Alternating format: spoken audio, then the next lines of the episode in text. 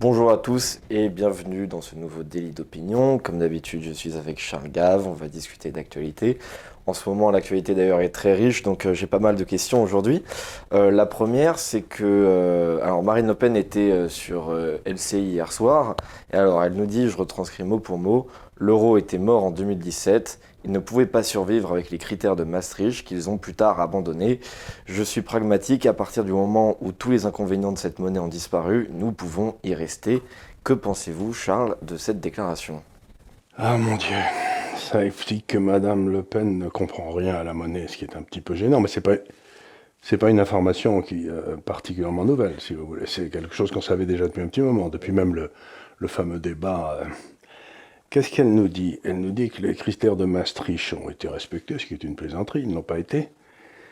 Et elle nous dit donc que le fait que maintenant l'État français puisse emprunter à zéro euh, est une bonne nouvelle. Mhm.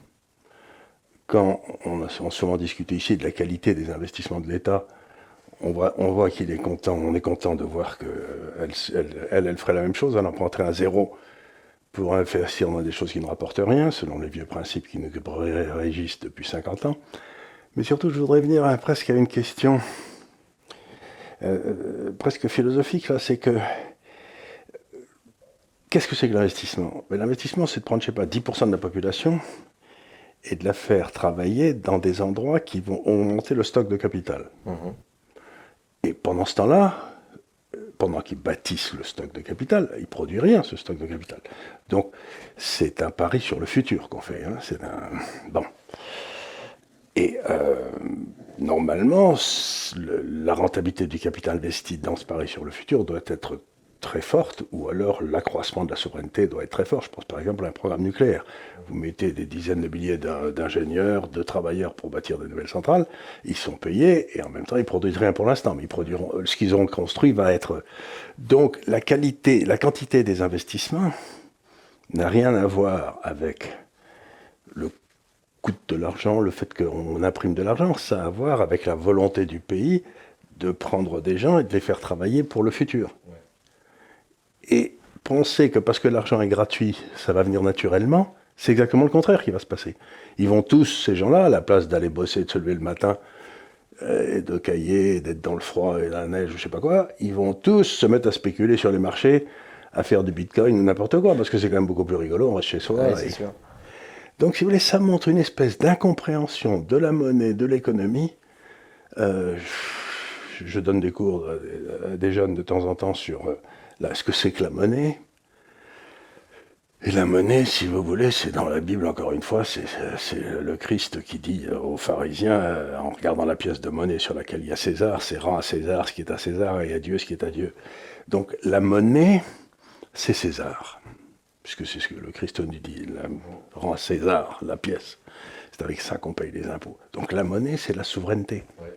Donc que cette personne ne comprenne pas la relation absolument inouïe qui existe entre une nation et sa monnaie, c'est l'envers et l'endroit de la même pièce. Qu'est-ce que vous voulez que je vous dise? Qu'est-ce que vous voulez que je vous dise? C'est une tristesse. Ce qu'on sent un petit peu, c'est que Marine Le Pen, euh, concernant l'euro, qu'elle veuille en partir, qu'elle veuille euh, y rester, elle ne comprend pas trop son sujet.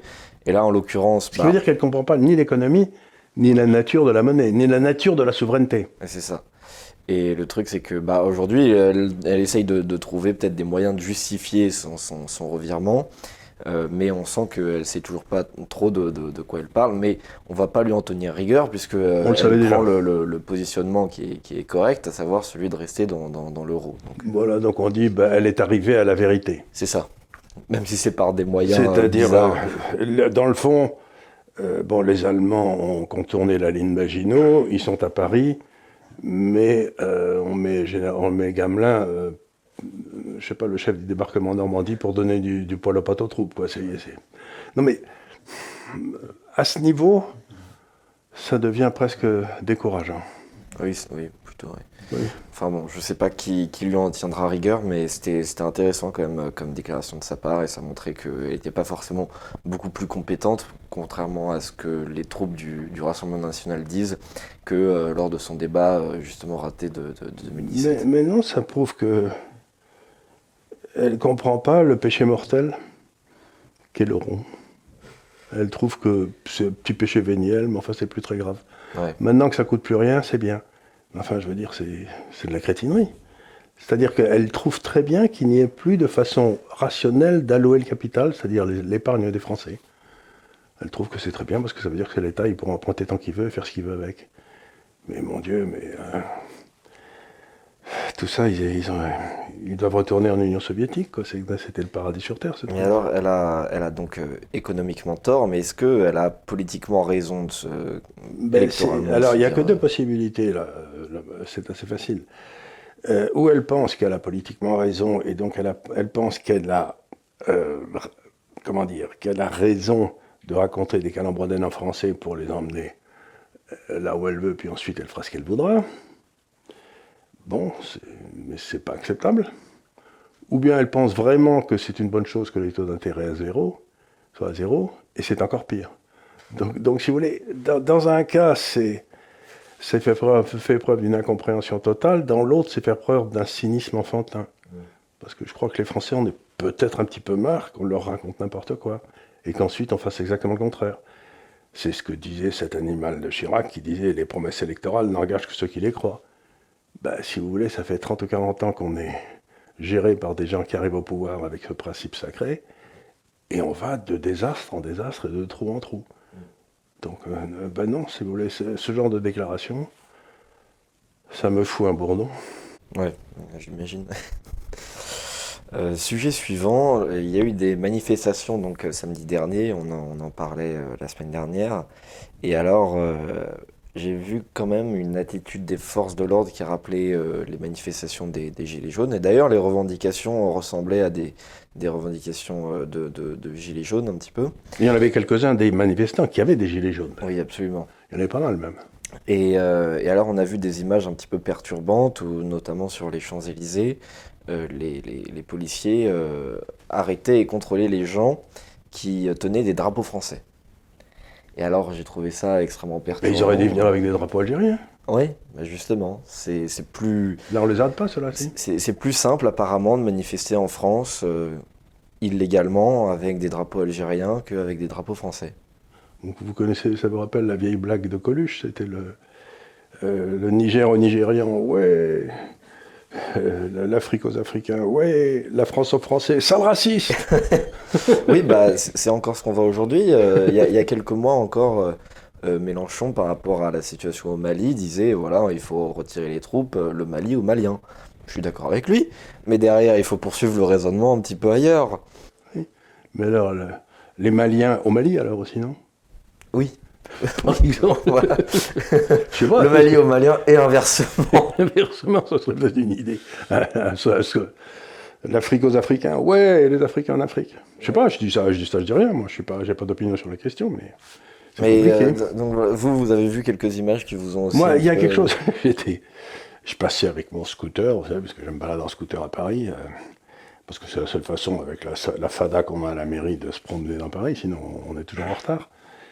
Et je suis passé donc entre le Grand et le Petit Palais, pour ceux qui connaissent Paris, moi aussi. Et j'ai vu des automitrailleuses rares. Vous savez, des automitrailleuses, des tanks, quoi. Des, chars.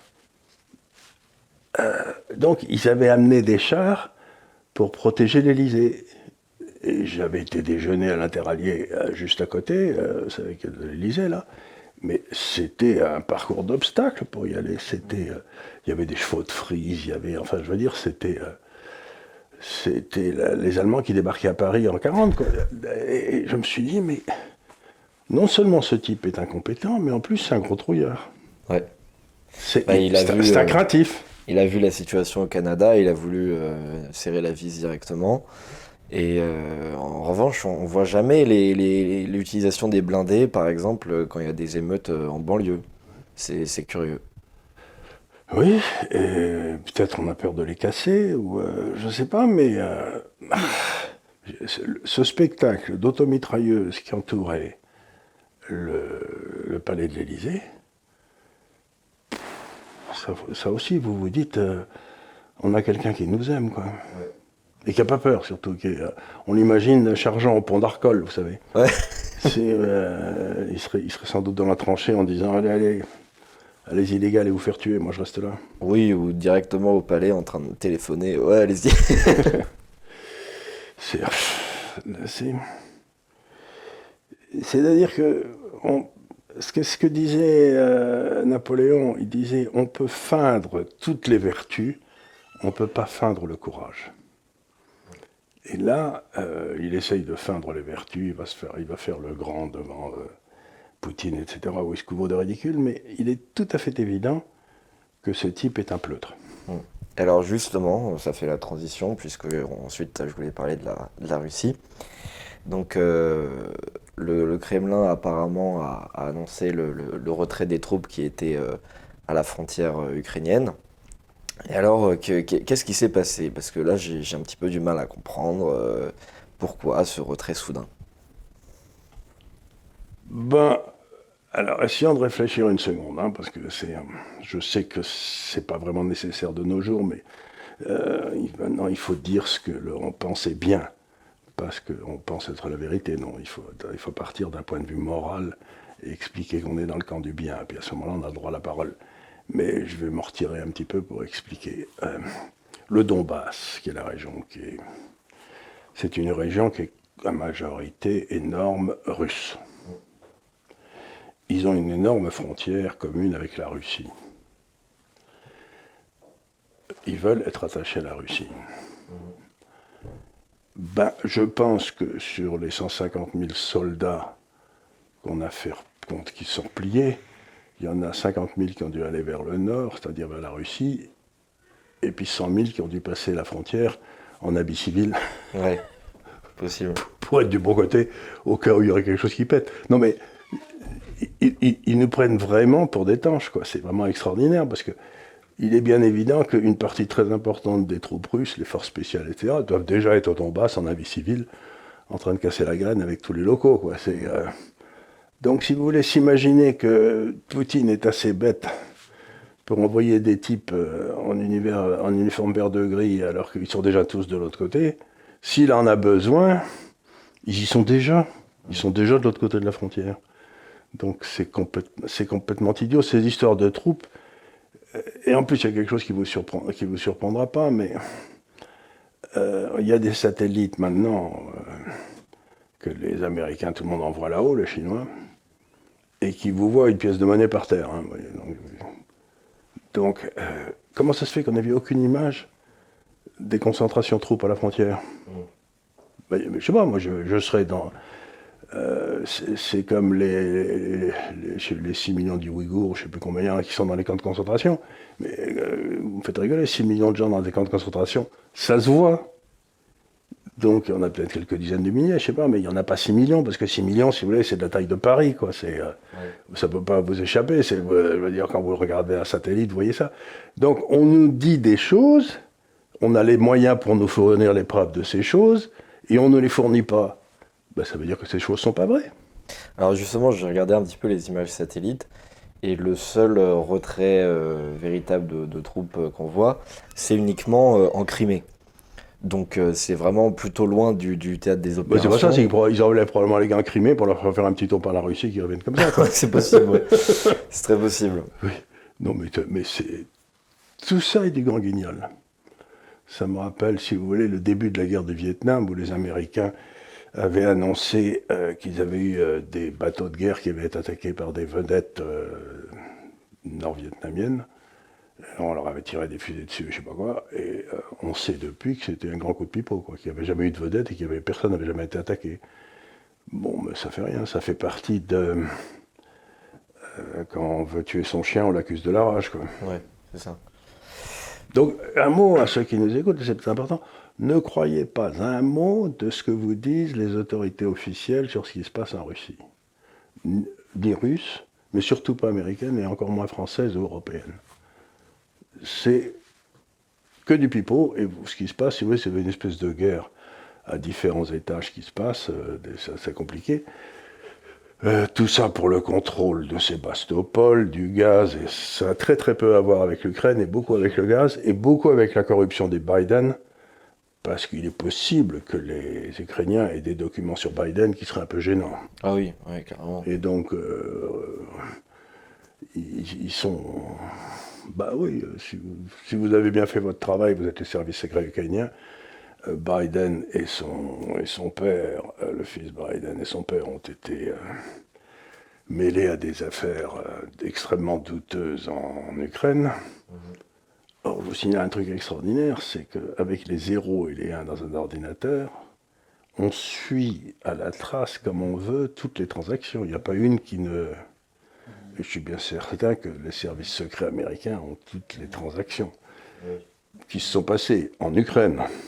Et si les services secrets américains l'ont, les services secrets ukrainiens les ont aussi.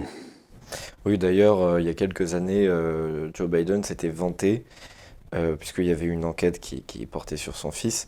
Il s'était vanté d'avoir appelé le, président ukrainien pour faire pression en lui disant tout simplement euh, bah, si, tu, si, si vous continuez l'enquête, euh, on vous retire notre aide militaire qui était équivalente d'environ 800 millions de, de, dollars par an. Et euh, directement, le, procureur a été viré, remplacé par quelqu'un d'autre, et hop, l'affaire était complètement. Euh, On a arrêté les poursuites contre le jeune Biden, qui est un homme méritant. Oui, bien sûr. Mais. Euh, Ils ont trouvé autre chose maintenant, c'est que le jeune Biden fait des expositions d'art. Ah. Il peint des tableaux, et donc les amis de Biden qui veulent du bien viennent acheter ces tableaux à des prix tout à fait remarquables, touchant ceux des Picasso. On pourrait monter un coup comme ça tous les deux. Ah oui, oui. On, pourrait essayer, on pourrait essayer, de vendre des tableaux. Vous feriez des tableaux, puis on les vendrait aux, gens de l'idéal, aux gens, qui nous regardent. On pourrait demander à Jeeves aussi de voir ce qu'il peut faire avec un pinceau, ça, pourrait être marrant. Ce serait pas mal. Ben, il y avait des, quand, l'art moderne est né dans les années 1900, il y avait une exposition euh, non, non figurative qui s'était passée, je sais plus où. il y avait un artiste qui avait exposé qui s'appelait Boronali d'origine italienne. Et en fait, euh, c'était la queue d'un âne qui s'appelait Ali Boron, qui avait, qui peint. Et il y a des gens qui ont acheté les tableaux de Boronali. Donc, si vous voulez, il faudrait peut-être faire l'inverse du nom de Jeeves et vendre des ah tableaux, je sais pas. Oui, ce serait marrant. Mais c'est une, façon de, une façon de faire passer de l'argent à des gens que vous aimez bien. Ouais. Qui, est simple. Oui. Bah, éventuellement, ce qu'il faudrait faire, c'est monter un gros coup comme ça. Euh, on fait plein de peintures euh, un, peu, un peu moches. Euh, on essaye de, les vendre à des, soutiens de Macron et comme ça, hop, on leur pique tout le fric. Et on investit tout euh, ici. mais je sais pas, c'est remarqué, ils seraient peut-être assez bêtes pour acheter les, peintures. Ah oui, bah carrément. je, pense qu'ils doivent, ils doivent en avoir plein chez eux. Et les, euh, les, très riches centristes, à mon avis, ça, y va. Hein. Oui, bah oui c'est une, bonne façon de toucher de l'argent sans, en, passant au-dessus des lois. Quoi. Tout à fait. Peut-être Mme Macron pourrait se mettre à la peinture aussi. Ouais. Oh, bah, c'est peut-être qu'il fera dans, dans 30 ans. Hein. Euh, donc voilà pour ce qui est de la, de la Russie. Euh, nouvelle information aussi, donc euh, on a racheté les, les, les turbines d'Alstom qu'on avait vendues à General Electric il y a quelques années. Donc les, les turbines Arabelle. on les avait vendues 585 millions. Et alors la communication de, de, l'Elysée laissait entendre qu'on les avait achetés, qu'on les avait rachetés deux fois moins cher, donc 240 millions. Et en fait, le canard enchaîné a, révélé que c'est plutôt l'inverse. On les a rachetés deux fois plus cher, donc 1 euh, milliard 50 millions. Et euh, donc, euh, on a encore un nouveau coup du, Mozart de la finance. Qu'est-ce que vous évoque cette affaire-là? Vous avez vu ce film qui s'appelait Amadeus qui était un très bon film où Mozart avait du génie il y avait un pauvre musicien qui s'appelait Salieri, je crois, qui avait juste du talent. Et euh, je ne sais même pas si on peut dire que Macron est un Salieri de la finance. Je sais pas ce que ça pourrait. De la. Parce en tout cas, c'est pas un Mozart, hein, parce que vendre un truc à la moitié de son prix et puis le, racheter ensuite au double de son prix, euh, c'est tout à fait remarquable. Mais c'est peut-être pas dans son dans son principe complètement idiot parce qu'il y a des gens, ben, donc un milliard, il y a des gens qui ont dû toucher euh, donc 2 ou 3 de commission, ceux qui ont fait les négociations, les, banquiers d'affaires dont il faisait partie il y a quelques années. Donc ça fait quelques, peut-être il y a quelques dizaines de millions d'euros de ces commissions qui vont se retrouver comme donation à M. Macron pour sa campagne.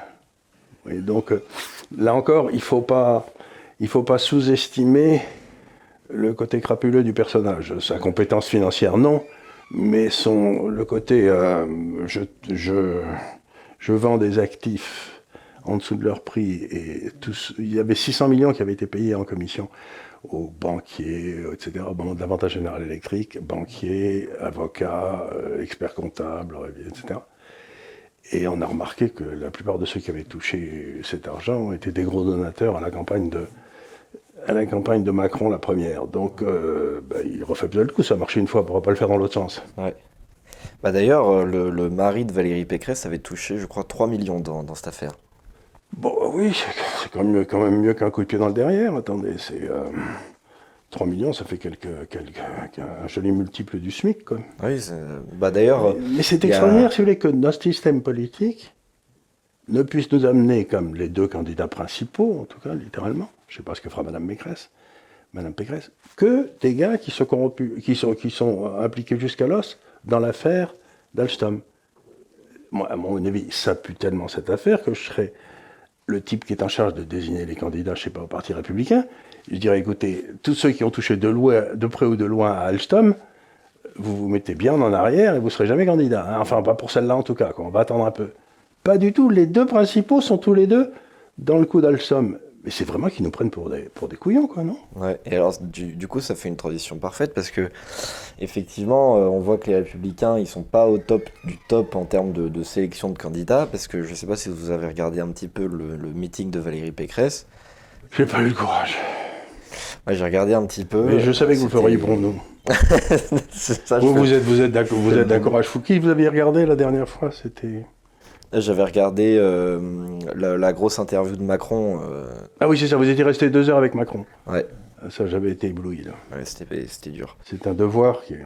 sens du devoir qui vous honore. Et euh, donc, meeting de Pécresse, alors c'est vraiment difficile. Bon, tout le monde a remarqué que c'était n'importe quoi, même dans son propre camp. D'ailleurs, les, Républicains lui ont interdit maintenant de, de faire des, des grands meetings. Mais ce que j'ai aimé surtout, c'est le ton, si vous voulez elle était là, elle avait une espèce de ton grandiloquent, et puis elle disait Eh, je vais maintenant aller me chercher un verre d'eau à la cuisine Et on se disait Bon, c'est pas, elle pourrait plus dire sur un ton normal, quoi.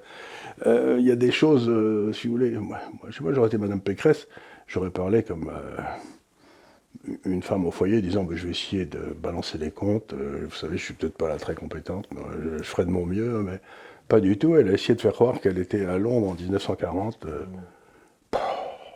Donc, ouais, elle maîtrisait très mal euh, déjà sa, diction, euh, ses silences, sa gestuelle. Sa respiration. Et d'ailleurs, il y a beaucoup de militants euh, qui sont partis pendant le meeting. Et alors, du Ils coup, il y, a, à prendre? il, y a, bah, il, y a, quelques journalistes qui les ont interceptés en leur disant bah, Qu'est-ce qui se passe?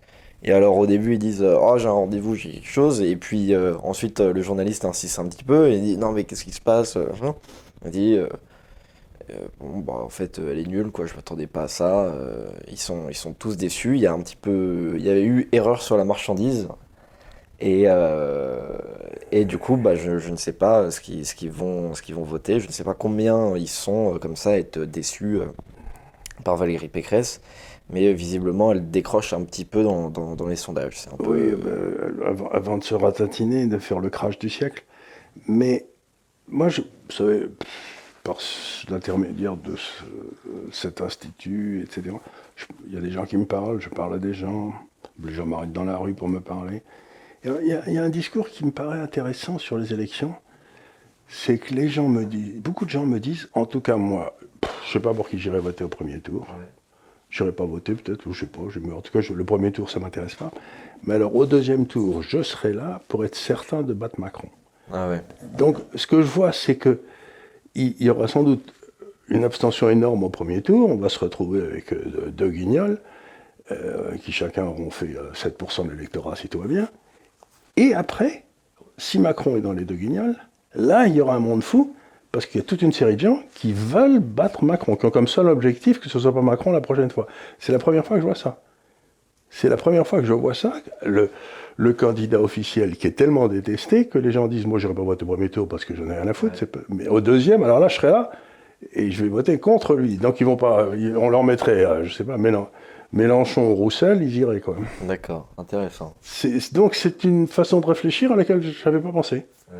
Je me dis Tiens, c'est marrant, c'est. Euh, Effectivement, moi, je penserais plutôt que peut-être euh, il y aurait beaucoup relativement peu d'abstention au premier tour et une énorme abstention au deuxième.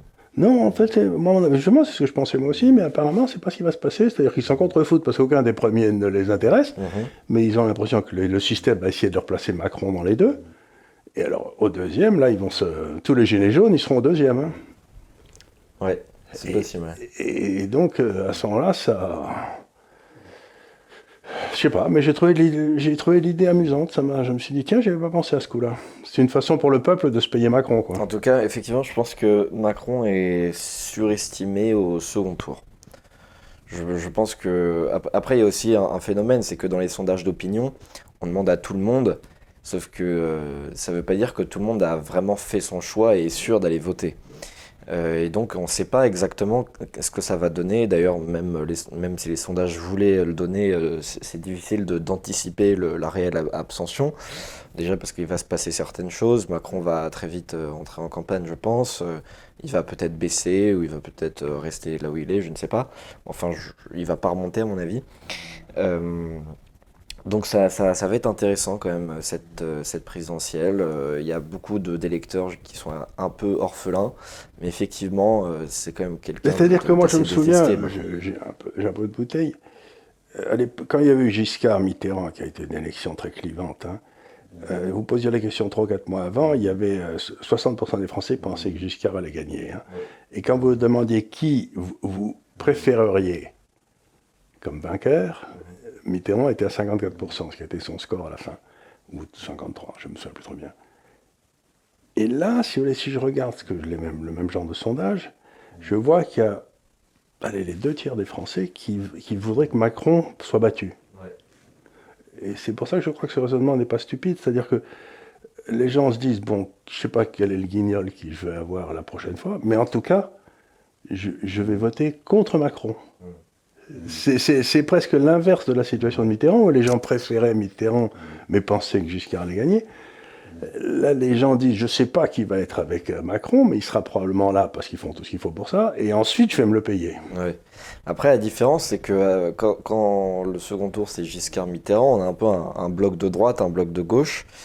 Là, c'est un peu difficile parce que je pense que dans les deux tiers de Français qui veulent pas du tout de Macron, bah, il y a une bonne partie qui est à gauche et qui votera probablement pas pour Zemmour ou pour Marine Le Pen. Ça ne veut pas dire qu'ils vont voter pour Macron, mais ils peuvent J'en suis pas sûr parce que je crois que la détestation de Macron est à un niveau que les, les sondages ne... ne, bah, il y a une espèce de haine de ce personnage qui, moi, me laisse pantois. Ouais. Il est haï. Bah, c'est sûr. Après, il y, a, aussi d'autres. Euh, je vois dans les sondages, Zemmour est clivant. Il y a une majorité de Français qui, sont inquiétés par, euh, par sa candidature. Euh, bon, Marine Le Pen, elle ne mobilise pas énormément, mais je, vois aussi qu'il y, a une inquiétude de, du fait qu'elle s'appelle Marine Le Pen, ne serait-ce que. Et ensuite, bah, Valérie Pécresse, bon, elle a peut-être éventuellement une chance, mais enfin, je la vois pas trop se qualifier au second tour. Non, moi non plus. Mais c'est-à-dire que pour la première fois, vous savez, on disait toujours au premier tour on choisit, au deuxième tour on l'élimine. Mais je crois que le vote éliminatoire va être peut-être beaucoup plus fort que ce qu'on croit. Mais on verra. Hein. Mais comme il y a deux ou trois gars qui n'ont rien à voir avec la politique et qui m'ont tenu ce même raisonnement, je me suis dit, tiens, celui-là, je ne l'avais pas entendu encore. Et donc ça m'a amusé parce que je me suis dit c'est quelque chose euh, de nouveau. Euh, une détestation telle du candidat qu'en fait, on se lèvera le jour de l'élection présidentielle pour aller voter, mais pas pour aller voter pour, mais pour aller voter contre. Bah, ce, serait intéressant effectivement parce que justement Macron en 2017 a été élu pas mal sur un vote contre, contre Marine Le Pen. Ce serait intéressant que cette fois-ci il y ait un gros vote contre euh, lui. Ce serait intéressant. On va voir. On va voir. Mhm. Donc euh, voilà, bah, c'était euh, l'essentiel de, mes questions euh, pour aujourd'hui. Donc je remercie tout le monde d'avoir suivi cette émission. comme d'habitude, hein, mettez un, pouce bleu, un commentaire, abonnez-vous sur tous nos réseaux sociaux, sur Instagram, etc. Et allez voir le. Allez voir le nouveau journal. Le nouveau journal. On se donne du mal, mais on va, ça, va s'améliorer petit à petit. Ne vous inquiétez pas. Mais pour l'instant, c'est, on travaille beaucoup, donc on se donne du mal. Vous allez, vous allez améliorer un peu l'interface? On va essayer d'améliorer l'interface. Je vais en parler avec Eric Le Cerf, qui est celui qui s'en occupe. Euh, on va essayer de le rendre un peu plus, euh, attirant, si j'ose dire, visuellement, mais enfin, on va voir. On va voir. Parce que j'ai eu déjà deux ou trois critiques et je vous en remercie de ces critiques, parce que c'est. Euh, ben, ça permet de s'améliorer, quoi. Oui, ça, ça, peut, ça va s'améliorer. Bon, donc voilà, allez voir le, nouveau journal et tout ce que je vous ai dit, et je vous dis bah, la semaine prochaine pour un nouveau délit d'opinion. Voilà, Merci beaucoup. Merci beaucoup.